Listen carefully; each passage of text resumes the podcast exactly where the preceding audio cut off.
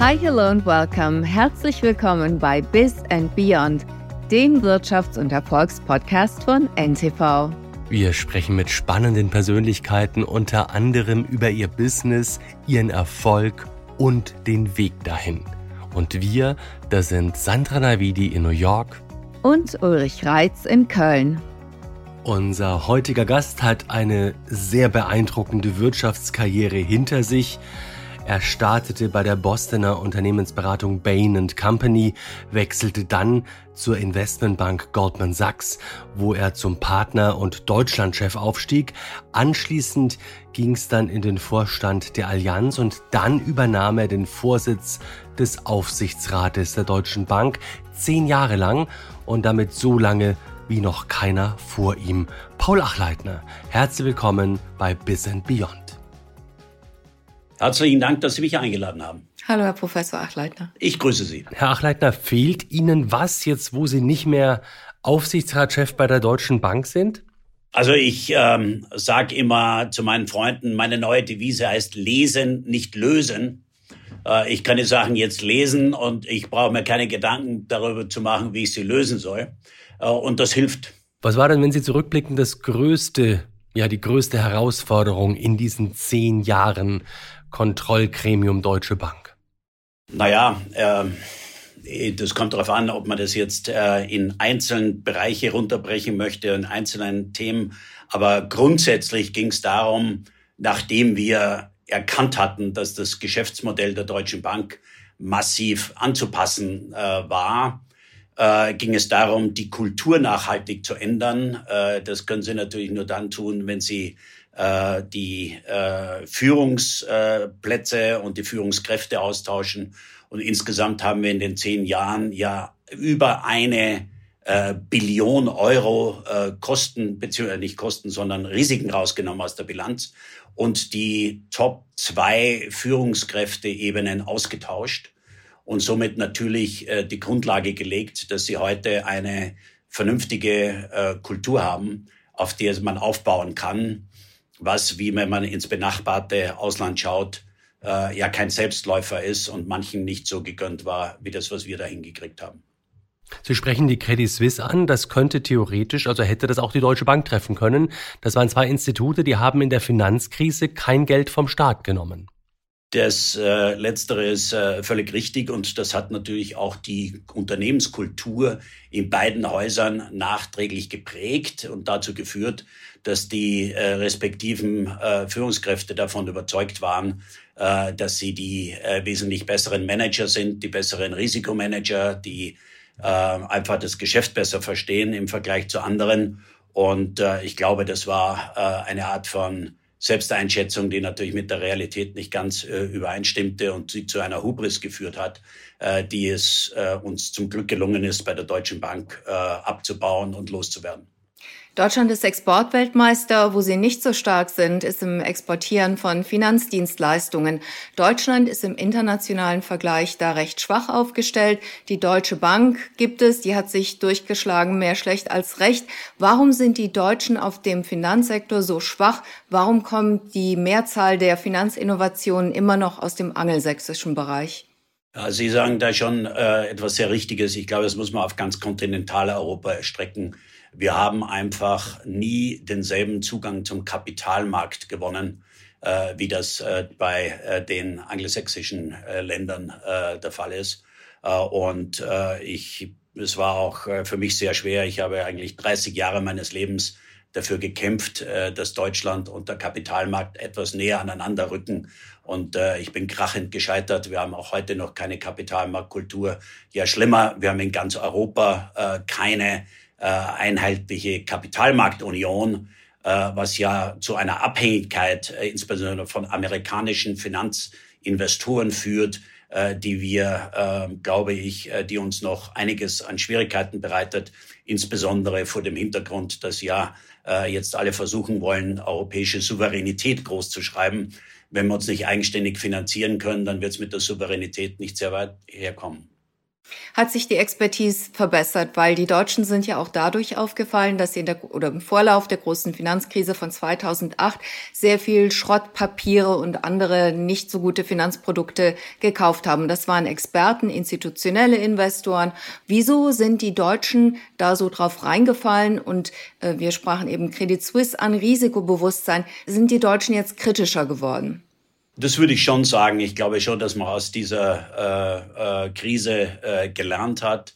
Äh, ich glaube, äh, dass man ähm, versucht, äh, mit Risikomanagement etwas progressiver umzugehen, breiter zu streuen. Ähm, aber es führt natürlich gleichzeitig dazu, dass man eben dort, wo es eigentlich angebissen wäre, Risiken einzugehen, nehmen Sie nur beispielsweise die Finanzierung von Startups und das Scale-up von Startups Unternehmen äh, in Deutschland jetzt wieder besonders, ähm, ich sage, wenig Risikofreude an den Tag legt und viele von den von Ihnen angesprochenen Institutionen und finanziellen Investoren, die eigentlich geeignet wären, in diesem Bereich zumindest Teile ihres äh, Kapitals äh, anzulegen, äh, scheuen davor zurück, weil sie halt ähm, in der Vergangenheit schlechte Erfahrungen gemacht haben.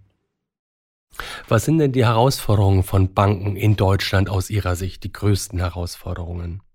Na gut, ähm, Sie haben einen sehr äh, fragmentierten äh, Markt auf der Retail-Seite, äh, der natürlich geprägt ist, äh, auch äh, durch Sparkassen, Volksbanken und, äh, und ähnliches.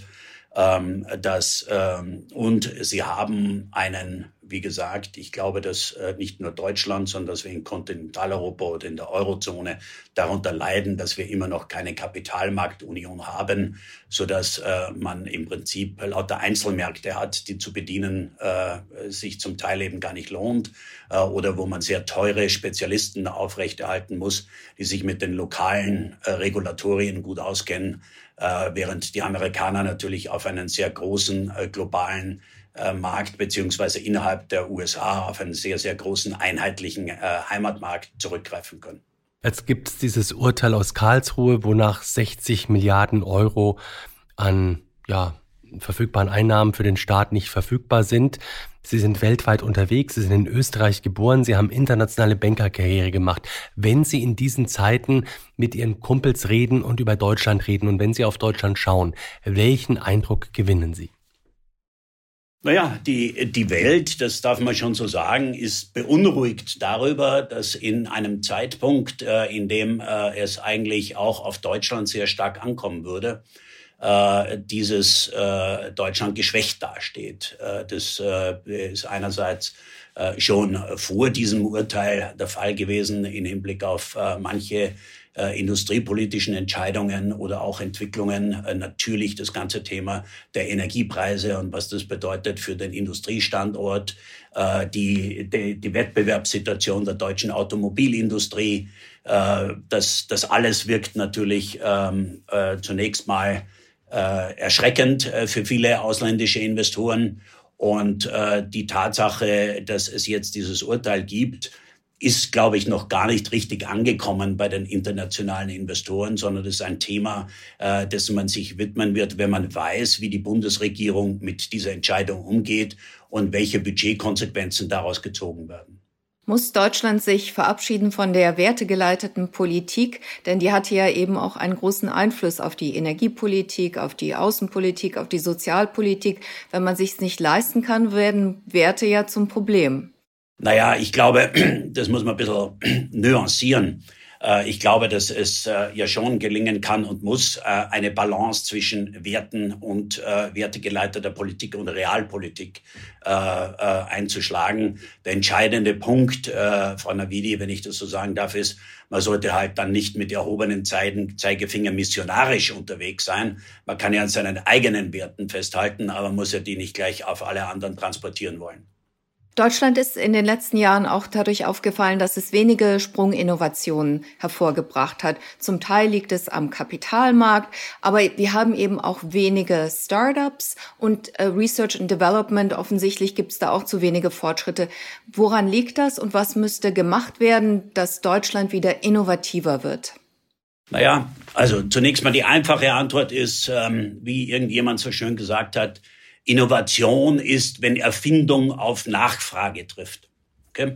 Ich glaube nicht, dass unser Problem bei der Erfindung liegt. Ich glaube, dass wir sehr äh, kluge Erfinder haben, äh, sehr kreative äh, Erfinder haben. Äh, wir brauchen aber dann Nachfrage. Und bei der Nachfrage, bei dem Markt, äh, an dem diese Erfindungen dann umgesetzt werden können und müssen, glaube ich, äh, brauchst du im Wesentlichen drei Dinge. Du brauchst die Nachfrage, das heißt die Skalen. Da haben wir natürlich schon mal einen Nachteil gegenüber den Amerikanern oder den Anglosachsen im Hinblick allein schon auf die äh, englische Sprache. Dann brauchst du äh, die Finanzierung. Und äh, da sind wir wieder bei dem Thema, von dem wir gerade gesprochen haben, dass wir zwar gute äh, Angel Investors und A-Investierer, äh, Rundeninvestierer haben, aber dass das Scale-up äh, zu finanzieren oft sehr schwer fällt. Und drittens brauchst du die richtigen unternehmerischen Talente. Und hier, glaube ich, gibt es einen kleinen, äh, würde ich eine Nuancierung treffen. Ich glaube, wir haben sehr viele und sehr gute äh, auch äh, unternehmerische Talente hier. Ich persönlich teile aber, äh, wenn ich darf, äh, Startup-Unternehmer ein in zwei Kategorien. Überzeugungstäter und Gelegenheitstäter. Und bei uns gibt's halt sehr viel Überzeugungstäter, die auch missionarisch unterwegs sind, weil sie so ein cooles Produkt haben, eine Deep Tech Innovation haben und alle davon überzeugen wollen, dass äh, dies ja eigentlich der richtige Weg ist, wo man hingeht. Und manchmal funktioniert das, aber manchmal ist der Markt halt nicht da im Hinblick auf Erfindung und äh, Nachfrage zur Innovation. Die Amerikaner sind insbesondere Gelegenheitstäter. Die schlagen zu, sagen, Mensch, ich habe da ein tolles Produkt, ich habe da eine tolle Idee. Und wenn ich jetzt feststelle, im Markt, das funktioniert nicht so gut, dann muss ich das tolle Produkt halt ersetzen durch ein anderes, noch tolleres Produkt. Äh, und äh, Geld habe ich jetzt sowieso, weil ich habe jetzt gerade eingesammelt, aber auch wenn ich das für den Fall A eingesammelt habe, kann ich jetzt A2 machen. Und dann gibt es, glaube ich, noch einen großen Unterschied, äh, der sehr wesentlich ist, auch in der ganzen Fragestellung, auch grundsätzlich in der Arbeitseinstellung, der Unterschied zwischen Deutschland und USA, wenn ich darf. Wissen Sie, ich habe Zeit meines Lebens, wenn ich Leute eingestellt habe, immer nach den berühmten drei Is gesucht. Intelligenz, Integrität und Intensität. Jetzt nehmen wir mal einen Augenblick an, dass die äh, Menschen in den USA und in Deutschland gleich intelligent sind und gleich integer. Oder weniger intelligent, weniger integer, das sind mehr. Ja? Aber dort, wo wir, ich glaube, wo es der große Unterschied liegt, ist bei dem Thema Intensität. In den USA lernen sie schon früh, auch als Jugendlicher im Sport, bah, Nummer zwei ist der erste Verlierer. Bei uns gibt's großen Applaus. Lass mich ein blödes Beispiel nehmen. Ich war vor kurzer Zeit, ähm, ob Sie es glauben oder nicht, bei einem Seifenkistenrennen dabei wo ich zusammen mit einem äh, bekannten amerikanischen Unternehmer in so einem Seifenkisten saß. Und ob Sie es glauben oder nicht, derjenige, der vor uns gefahren ist, war Lewis Hamilton. So, da sind wir in den Seifenkistending da runtergefahren, ja, und dann über die Ziellinie. Und dann habe ich als allererstes den, äh, den Schiedsrichter dort gefragt, waren wir schneller als Lewis Hamilton? Hat der gesagt, ja. Da habe ich mich umgedreht, um da High Five zu machen mit meinem Partner.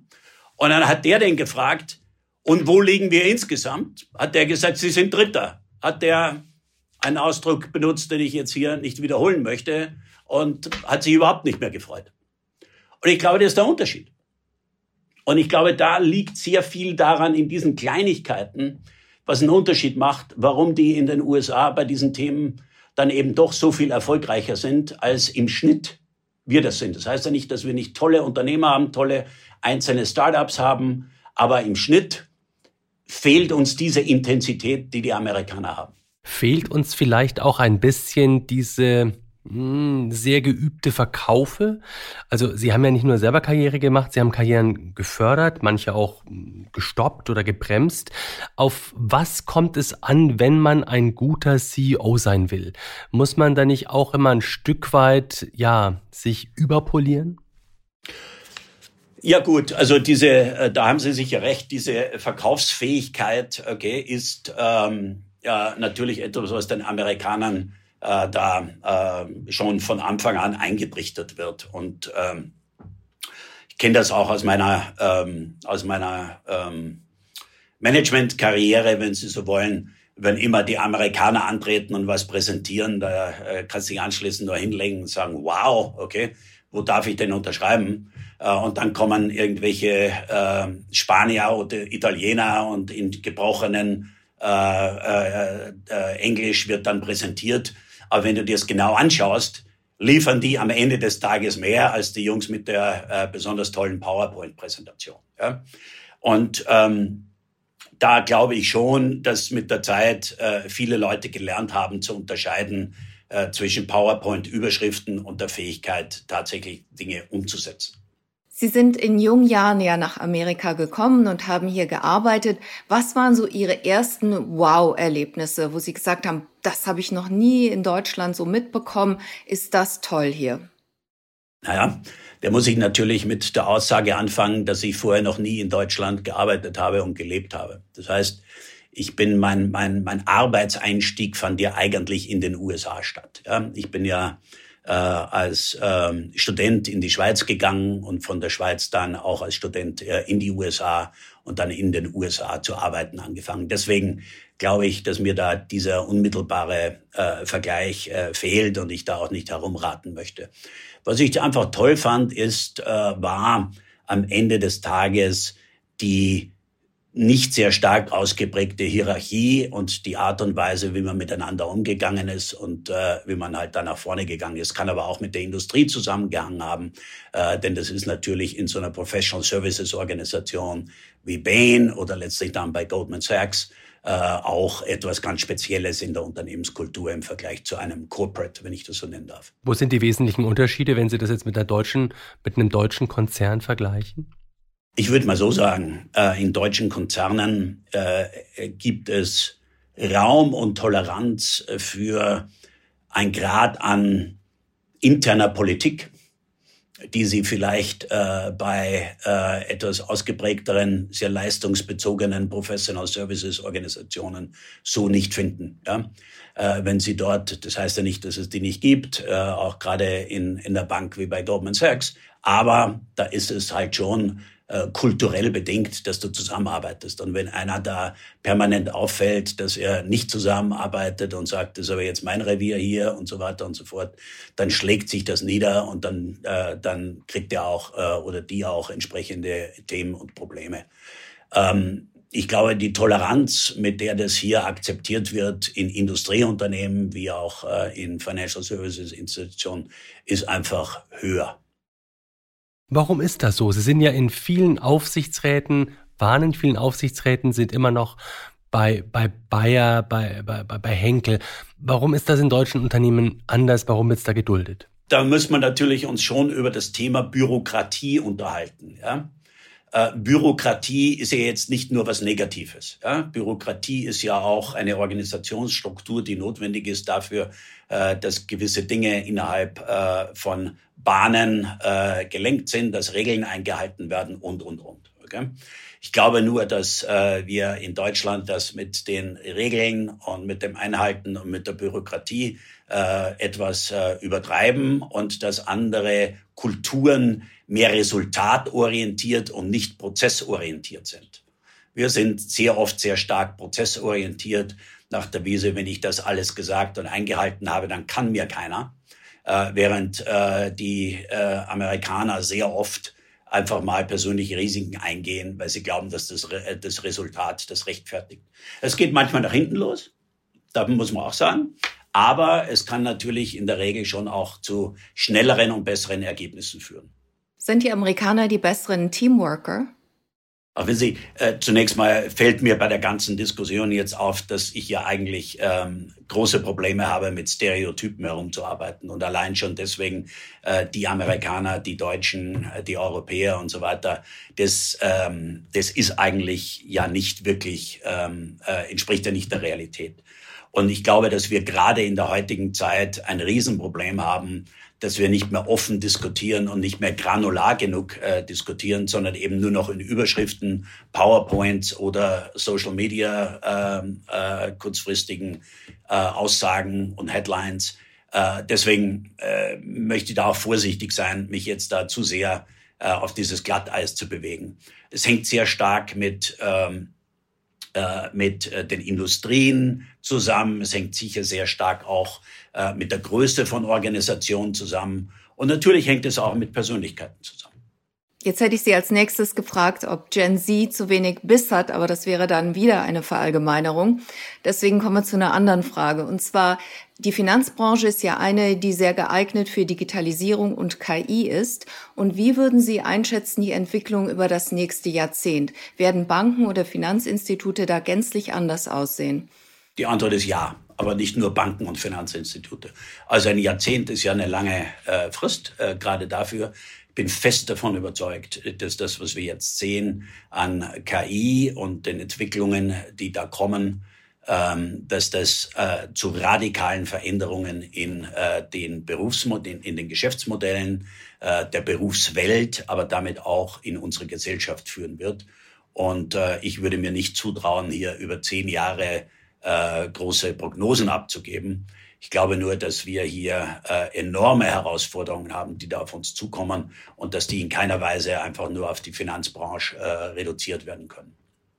Also mich einfach äh, auf einen einfachen Punkt bringen.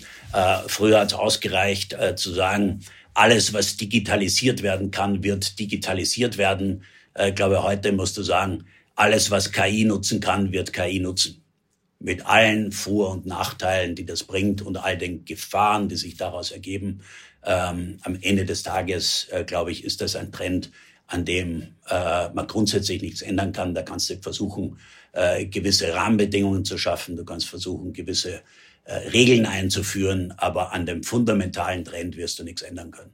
Jetzt sind Sie auch als Investor unterwegs. Spielt das Thema damit hinein? Also überlegen Sie Geschäftsmodelle, dass die sich verändern, weil es jetzt KI verstärkt gibt. Inwiefern stellt das die Wirtschaftswelt und unser Empfinden davon auf den Kopf?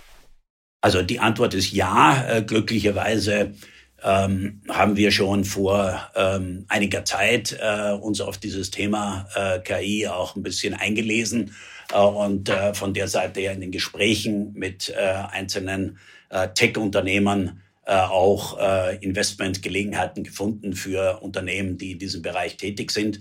Das ist ja wesentlich mehr als nur das jetzt gerade sehr populäre Geschäft mit LLMs. Da geht es ja nicht nur um Gen AI, sondern auch um viele andere Anwendungen und Modelle, die hier genutzt werden können. Und die Antwort ist ja, überhaupt keine Frage, Herr Reitz.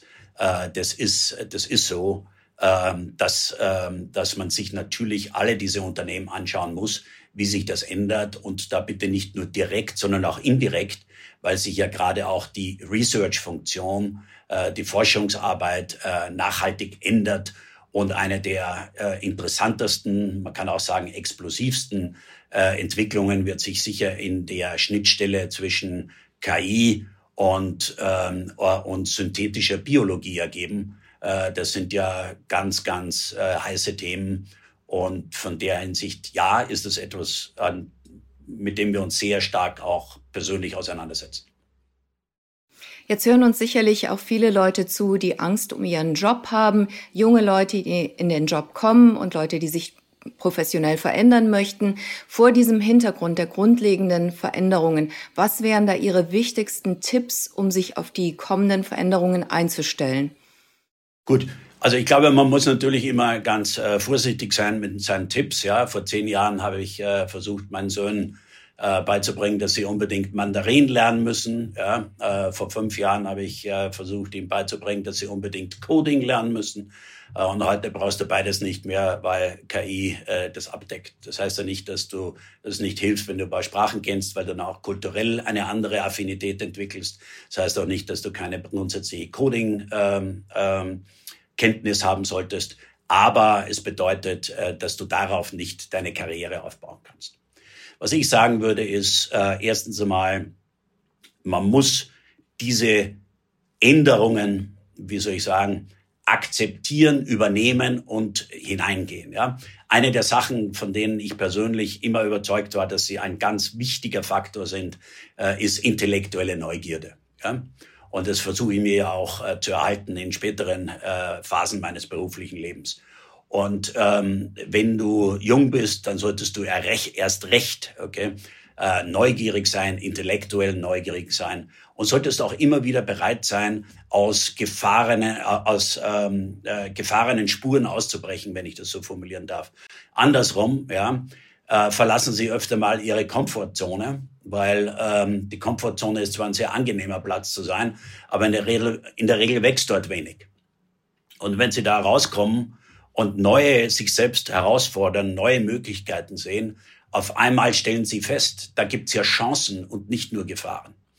Und ähm, ja, äh, es gibt natürlich auch die, die, die schöne Beobachtung, dass wenn man auf einen fahrenden Zug aufspringen möchte, äh, ist es in der Regel schlechter, wenn man zu früh springt, als wenn man zu spät springt. Äh, aber die, äh, die Idee ist natürlich, rechtzeitig zu springen und dann doch den Zug zu erwischen, ja. Was denken Sie, sind die größten Vorteile von uns, also beruflich gesehen, gegenüber Maschinen, also Eigenschaften, die auch während äh, der KI-Entwicklung weiterhin wichtig bleiben werden? Die soziale Kompetenz, äh, da ist, äh, besteht aus meiner Sicht ja kein Zweifel. Also wenn ich äh, heute, meine Söhne sind jetzt schon äh, weitgehend mit dem Studium durch, aber heute würde ich sagen, äh, schau dir mal an, was du äh, im Bereich Psychologie alles lernen kannst. Ja? Oder äh, es gibt ja diese Kurse mit äh, Philosophy, Politics und Economics. Ja? Also ich glaube, die Soft Skills, wenn ich so sagen darf, äh, das ist schon überraschend nach der Welt, in der wir uns gerade bewegen, in der Quant Skills alles äh, dominieren.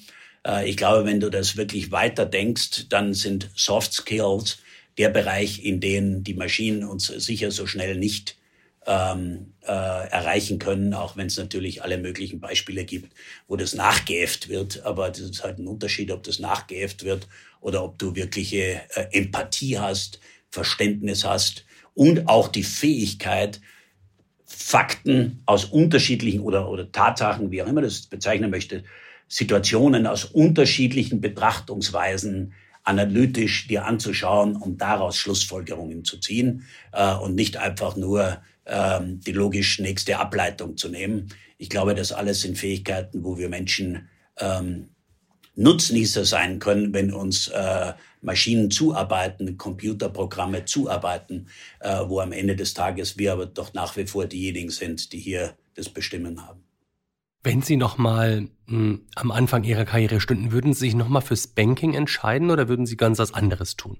Ich glaube, äh, das kann ich schon sagen, ich würde was anderes tun. Ähm, ich äh, ähm, äh, finde äh, gerade diese Tech-Industrie und alles, was damit zusammenhängt, äh, natürlich extrem spannend. Äh, ich weiß auch nicht, ob ich nicht doch in irgendeiner ähm, kleineren Startup enden würde. Ähm, aber das ist ähm, ja, also eher in die Richtung ähm, als, äh, als das, was, was heute ähm, in, in, im reinen, äh, in der reinen äh, traditionellen Banking-Welt äh, stattfindet. Sie haben Ihre Karriere begonnen bei einer Unternehmensberatung und es fällt auf, dass viele Unternehmenschefs oder andere beruflich sehr erfolgreiche Menschen bei Unternehmensberatungen angefangen haben. Würden Sie sagen, das ist auch heute noch ein guter Start, weil man ein breites Feld von Themen und Fertigkeiten mitbekommt? Also die Antwort ist äh, ja. Und äh, natürlich, da ich jetzt äh, in meiner späteren beruflichen Phase wieder zurückgefunden habe in den Board von Bain Company, bei denen ich angefangen habe, bin ich erst recht der Meinung, dass das ein richtiger Weg ist, dorthin zu gehen. Aber ja, ich glaube, je flexibler und je mehr äh, Sie lernen, sei es äh, im Hinblick auf unterschiedliche Industrien, sei es im Hinblick auf unterschiedliche funktionale Ausrichtung, sei es auf unterschiedliche Personen und Persönlichkeiten, äh, umso besser. Das ist ja das, was wir jetzt gerade besprochen haben. Und die Gelegenheit dafür ist natürlich schon äh, in äh, den beratenden Aktivitäten da muss ich allerdings auch dann die Beratungsaktivitäten von Investmentbanken mit dazu zählen. Äh, schon etwas, wo Sie als junger Mensch äh, sehr breite Erfahrungen sammeln können, auf denen Sie später aufbauen können. Wie wichtig ist aus Ihrer Sicht Netzwerken für den beruflichen Erfolg und wie pflegen Sie Ihr Netzwerk? Naja, ich bin überhaupt kein großer äh, Freund von diesem äh, Netzwerken-Ausdruck. Ich glaube, ähm, wenn Sie versuchen zu netzwerken, dann liegen Sie schon ein bisschen falsch. Äh, die, äh, das Geheimnis ist meiner Sicht ein ganz anderes. Interessante Menschen möchten gerne mit anderen interessanten Menschen interagieren. Ich wollte immer interessante Menschen kennenlernen und von denen was lernen. Und dann kannst du halt, wenn du das gut machst, hoffentlich äh, dann langsam aber sicher selbst ein interessanter Mensch werden. Und wenn du dann ein interessanter Mensch wirst, dann würden auch andere Leute mit dir reden wollen und dann ergibt sich das von alleine. Also Sie werden mich nie bei irgendwelchen großen äh, Events äh, da äh, gesehen haben äh, oder wenn es nur irgendwie äh, vermeiden ließ, zumindest nicht, äh, weil ich das nicht als äh, sinnvolle Art und Weise der Interaktion empfinde, äh, sondern es geht schon darum, dass Leute sich auch inhaltlich austauschen können, äh, dass sie der Meinung sind, äh, du hast was zu sagen, was sie nicht schon gestern in der Zeitung gelesen haben. Äh, und ähm, das gilt natürlich äh, dann auch dafür, welche Leute du dir aussuchst, mit denen du, von denen du selber was lernen kannst. Und ähm, wissen Sie, man darf nie vergessen, ähm, zuhören äh, ist schon äh, verdammt wichtig, äh, denn hoffentlich, wenn du sprichst, lernst du hoffentlich nichts Neues dazu. Manche Leute ähm, erfinden dann gerade was Neues, wenn sie reden, aber äh, in der Regel äh, solltest du nur durch Zuhören neue Sachen lernen. Sie haben durch Ihre Führungsposition mit einem sehr breiten Spektrum von Menschen zu tun und mit Menschen umzugehen, die einem liegen. Das ist ja nicht so schwer. Wie machen Sie das mit Menschen, mit denen Sie eine Geschäftsbeziehung haben, die Ihnen vielleicht nicht so liegen? Wie soll man mit sowas umgehen? Muss man da einfach manchmal schlucken und sich verstellen oder wie macht man das? Ich glaube, dass ähm, die, die entscheidende, weiß ich auch nicht, Erkenntnis, aber trotzdem ist, das, was Menschen am meisten wollen, ist Respekt. Du musst halt Leute, die eine unterschiedliche Meinung haben, die eine unterschiedliche Persönlichkeit haben, trotzdem mit Respekt behandeln. Da brauchst du dich nicht groß zu verbiegen, sondern du musst nur grundsätzlich der Meinung sein, okay, dass andere Meinungen, andere Persönlichkeiten, ja, andere Kulturen einfach auch zu respektieren sind. Und wenn die Leute merken, dass du denen gegenüber Respekt bringst, dann, dann wird es auch eher akzeptiert, äh, dass du völlig andere Meinungen hast oder ähm, äh, da muss es auch inhaltlich ja, äh, so äh, auch unter mein, Meinung sein können. Und dazu gehört sicher auch die Tatsache, dass ähm, es immer mein Bedürfnis war, äh, dass wenn ich irgendwo involviert war, dass wenn es nach, nachher darum ging, ähm, dass die Leute gesagt haben, es ging ihm um die Sache und nicht um die Person. Ja? Also wenn du dich streitest, wenn du kämpfst, wenn du in unterschiedlichen Verhandlungssituationen dich wiederfindest. Ja? Äh, ich kann mich noch erinnern, das hat mich sehr geprägt als junger äh, Investmentbanker, als ich da äh, eine Partei vertreten habe in sehr harten Verhandlungen mit einer anderen, mit, mit einer anderen Partei. Und anschließend gibt's ja dann oft diese Art von Closing Dinner und man geht gemeinsam hin. Und da hat die andere Partei gesagt, ja, aber wir möchten ein nettes Closing Dinner haben und den Achleitner zu mir selber, ja. Und jetzt ganz ehrlich, sie möchten wir nicht dabei haben. Da habe ich mir gedacht, oh je, das ist aber jetzt ganz schlimm. Und dann hat der aber gesagt, aber eins können Sie sicher sein. Wenn ich das nächste Mal einen Banker brauche, dann rufe ich Sie an. Und das fand ich jetzt mal ganz interessant, ja? äh, als ähm, auch als äh, als Lehrstunde für mich. Ja? Es geht nicht immer nur darum, dass du jetzt besonders populär bist. Wie wichtig sind Brands? Sie haben angeheuert bei Goldman Sachs auch eine Premium-Brand. Wenn jetzt Leute uns zuhören und man sagt, okay, ich habe die Wahl, soll ich zu einem tollen Top-Unternehmen gehen oder zu dem, wo mir die Leute sympathischer waren, wo mir das Jobprofil eigentlich mehr entgegenkam? Wie soll man eine Entscheidung da am besten treffen? Naja, da gibt's jetzt zwei Seelen, die in meiner Brust äh, äh, äh, schlagen. Ja? ja, ich bin jemand, der zugeben muss, äh, dass ich äh, äh, immer bei äh, großen Brandnames äh, in, äh, am Ende des Tages äh, gelandet bin. Ja? Äh, und äh, ich, äh, es gibt ja auch diesen schönen Spruch, dass äh, manche Marken, manche Brands sind stärker als ihr vorübergehendes Management. Ja? Das erlebt man ja auch immer wieder. Mit dem gesagt war immer mein Ratschlag, und den habe ich seit der, äh, also immer wieder äh, jungen Menschen gegeben, wenn die mich gefragt haben, choose the professor, not the course. Ja? Also wenn die dann irgendwo hingegangen sind und irgendwas studiert haben oder auch äh, von den Leuten her, wie Sie das jetzt gerade vorschlagen, wenn du irgendwo eine Truppe hast, mit denen du richtig gut auskommst, ja, die dir sympathischer sind, müssen kompetent auch sein. Du darfst nicht nur dorthin gehen, weil die nett sind, ja, und lieb, Aber wenn die kompetent sind und sie sind dir sympathischer und du bist motiviert und kommst da rein und sagst, wow, lass uns mal gemeinsam und ich weiß nicht was alles, dann würde ich das vorziehen gegenüber einer gröberen Institution, nur weil diese einen großen Brand hat. Ja? Wenn Sie Glück haben, fangen Sie an bei einer Institution, die einen großen Brand entwickelt oder den größer macht. Ja? Stichwort beispielsweise sowohl Bain als auch, ähm, äh, als auch äh, Goldman Sachs waren natürlich zu dem Zeitpunkt, wo ich für beide diese Institutionen gearbeitet habe, noch wesentlich kleiner und unbekannter als das, was sie heute sind. Hatten Sie Glück oder hatten Sie ein gutes Gespür? Es gibt diesen schönen Spruch von Heraklit, Glück ist, wenn Vorbereitung auf Gelegenheit trifft. Haben Sie, wenn Sie haben drei Söhne, die jetzt äh, durch Studium gehen. Also hatten Sie, was haben Sie dabei beherzigt? Haben Sie denen maximale Freiheit gelassen oder haben Sie denen gesagt, ach, ich stelle mir das so und so vor, für mich war die und die Hochschule St. Gallen oder andere beispielsweise besonders toll, überlegt's euch doch mal. Oder haben Sie da, waren Sie da wirklich sehr tolerant und haben gesagt, macht euer Ding, ähm, ich rede da nicht rein? Also, äh, natürlich habe ich reingeredet in, äh, in Hinblick auf äh, die, das Gespräch, die Diskussion. Das Entscheidende ist aber für mich und äh, auch für meine Frau, dass jeder seinen eigenen Weg gehen muss. Ja? Und äh, den, den Punkt, den ich mit meinen Söhnen äh, radikal durchdiskutiert habe, ist, jeder Mensch hat unterschiedliches Potenzial. Und worauf es ankommt, ist, dass du das meiste aus deinem Potenzial rausholst. Das ist entscheidend. Ja? Äh, und ähm, äh, wofür ich keine Toleranz habe, ist, dass wenn du da so dahin äh, äh, segelst und sagst, Mensch, ja, alles gut, ich könnte ja, ich bin ja ein smarter Typ, brauche ich jetzt nichts zu tun, brauche ich jetzt nicht zu arbeiten und dann schauen wir mal.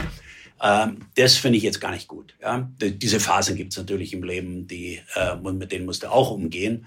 Äh, aber äh, wenn du konsequent äh, eigentlich ähm, äh, junge Menschen ermunterst, dass sie auf ihren eigenen Weg ihr eigenes Potenzial ausschöpfen, dann sehe ich das als den besten Weg an, äh, um letztlich auch persönliche Befriedigung zu bekommen, weil das ist ja das, was dann äh, die äh, einen Menschen dazu treibt, sich noch mehr in diese Richtung weiter zu bewegen und äh, mehr aus sich rauszuholen. Äh, und äh, dann ist es natürlich auch schön, das zu sehen. Äh, und äh, ich habe das Glück gehabt, in meinem Leben, unabhängig jetzt von meinen Söhnen, aber auch zusätzlich noch äh, mit sehr vielen jungen Menschen auch zusammenzuarbeiten, die auch immer wieder mal zu fördern, manche auch zu ermutigen, eine Karriere äh, Abzweigung zu nehmen oder anderen Weg zu gehen. Und wenn die dann äh, nach Jahren wieder auftauchen und sagen, Mensch, ja, vielen Dank und das und jenes, das war so gut und was ich damals von Ihnen gelernt habe, das nutzt man jetzt noch oder wie auch immer. Ähm, und wenn sie mich damals nicht rausgeschmissen hätten, wer weiß, äh, ja, da wäre ich da versauert, whatever. Ja, da gibt's ja alle möglichen Ansatzpunkte und ich glaube, äh, darauf kommt es am Ende des Tages an und das ist dann auch ein schönes Gefühl. Apropos Ratschlag, wenn Sie Ratschläge geben oder nach Ratschlägen gefragt werden von jungen Menschen, die noch beruflich am Anfang stehen. Was sind die wichtigsten Ratschläge aus Ihrer Sicht? Ja, also jetzt müssen wir mal ganz vorsichtig sein, ja? denn ich bin 1956 im Westen geboren.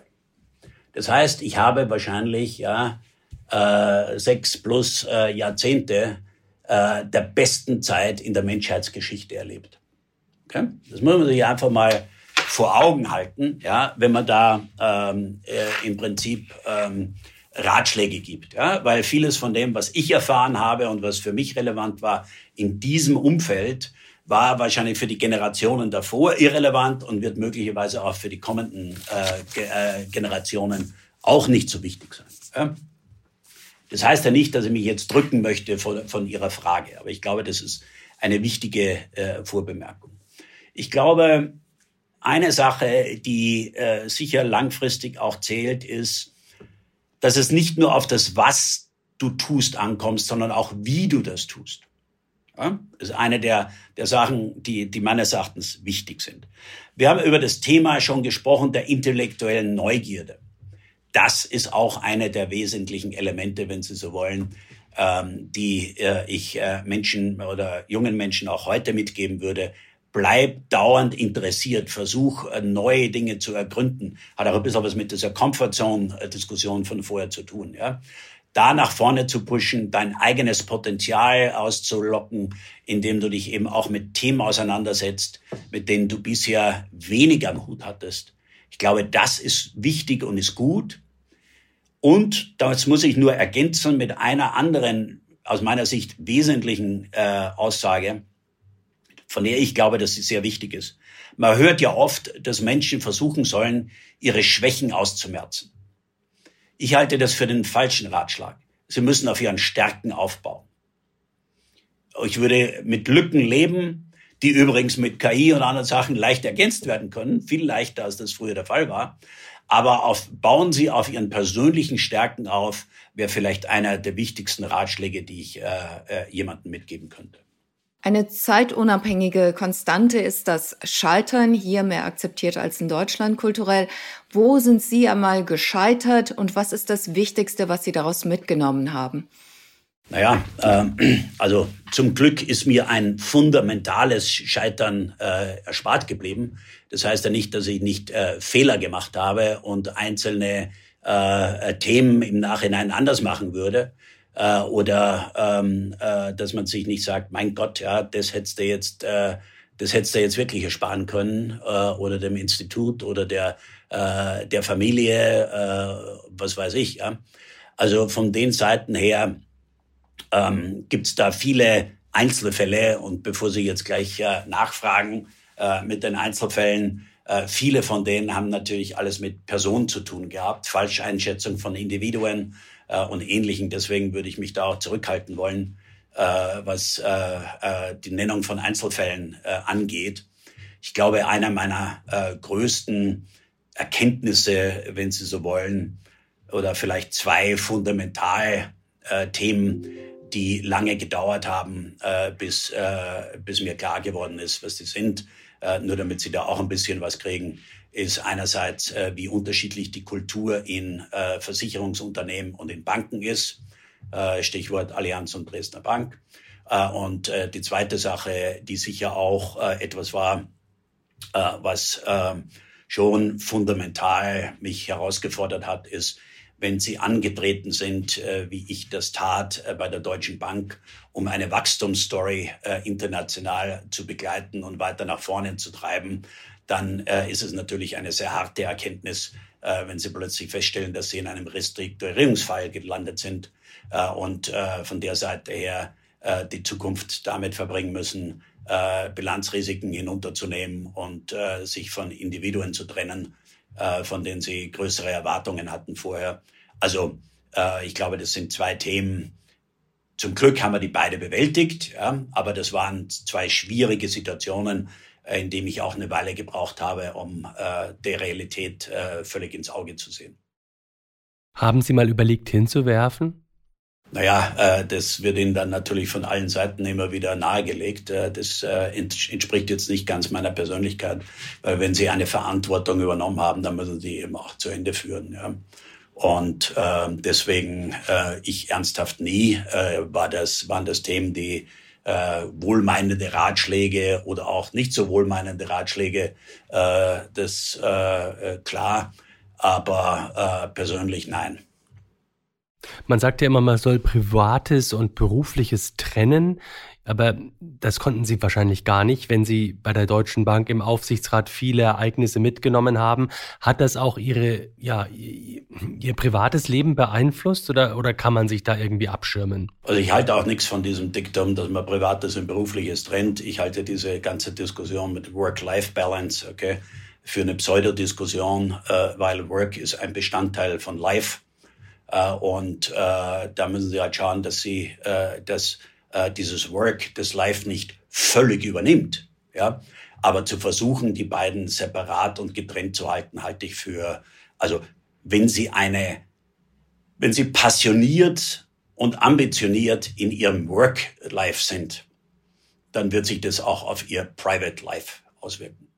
Apropos Privatleben, Sie sind Teil eines Power Couples, eines Power Paares. Ihre Frau, Professorin Ann-Kathrin Achleitner, ist ebenfalls eine Überfliegerin, extrem erfolgreich. Das ist ja schon anspruchsvoll, wenn beide Ehepartner große Karrieren haben und dann sind auch noch Kinder da. Was sind es so die Herausforderungen, äh, auch Tipps für Normalsterbliche, wo auch beide Mann und Frau eine Karriere anstreben? Versuchen Sie eine Frau zu finden wie meine. Also ich, ähm, äh, Sie sehen es mir nach, äh, das ist ein Thema, in dem wir uns immer zurückgehalten haben, darüber äh, öffentlich äh, zu sprechen und zu diskutieren. Ähm, der Erfolg äh, unserer Familie ist äh, zu 90 Prozent meiner Frau geschuldet und der Art und Weise, wie sie das gemanagt hat. Und deswegen kann ich dazu auch wenig sagen. Aber ein bisschen abstrakter betrachtet. Wir haben ja häufig das große CEOs, die in der Regel immer noch Männer sind, eine Ehefrau haben, die zu Hause ist. Und wenn beide arbeiten, kommen Herausforderungen vor. Wer kümmert sich um die Kinder? Gibt es da irgendwelche Leitplanken, die Sie vorgeben können zur Orientierung, wie man damit am besten zurechtkommt? ist ja eine wirklich eine Herausforderung auch. Also ich, äh, das, äh, das, was ich sagen würde, aber das ist aber auch geprägt durch meine Erfahrung. Ich persönlich glaube, dass sie besser dran sind, wenn beide Partner in ähnlich gelagerten beruflichen Umfeld unterwegs sind, weil sie dann mehr Verständnis dafür haben. Es gibt ja auch die unterschiedliche Meinung, die sagen, muss sich ergänzen und Arzt hier und Manager dort und ich weiß nicht was alles, ja. Kann auch sein. Ja. Ich behaupte ja nicht, dass das äh, äh, nicht auch äh, funktioniert. Im Gegenteil, das liegt ja auch immer an den Individuen. Aber wenn Sie mich so fragen mit generellen äh, Aussagen, dann wäre äh, meine Einschätzung, dass äh, wenn Sie äh, zwei Partner haben, die Verständnis für die grundlegende Situation des anderen haben, weil sie sich auskennen, dass das sicher in dem Zusammenhang auch hilfreich ist. Insofern sind wir fast schon durch. Ähm, Herr Achleitner, haben Sie vielen Dank für Ihre Zeit, für Ihre Insights, für Ihre Ratschläge. Und äh, ja, machen Sie es gut. Bis bald mal. Vielen Dank. Frau Navidi, Herr Tschüss. Reitz, vielen herzlichen Dank und bis bald. Bis bald. Vielen Dank, dass Sie mit dabei waren. Wir würden uns sehr freuen, wenn Sie unseren Podcast Bis and Beyond abonnieren würden und auch beim nächsten Mal wieder mit von der Partie sind. Sie hörten Bis and Beyond, den Wirtschafts- und Erfolgspodcast von NTV. Produziert wird dieser Podcast von Andolin Sonnen aus dem Team der Audio Alliance. Die Redaktion übernahmen Sandra und ich. Vielen Dank fürs Zuhören und bis in zwei Wochen. Tschüss. Goodbye und bis zum nächsten Mal. Ihre Sandra Navidi aus New York und Ulrich Reitz in Köln.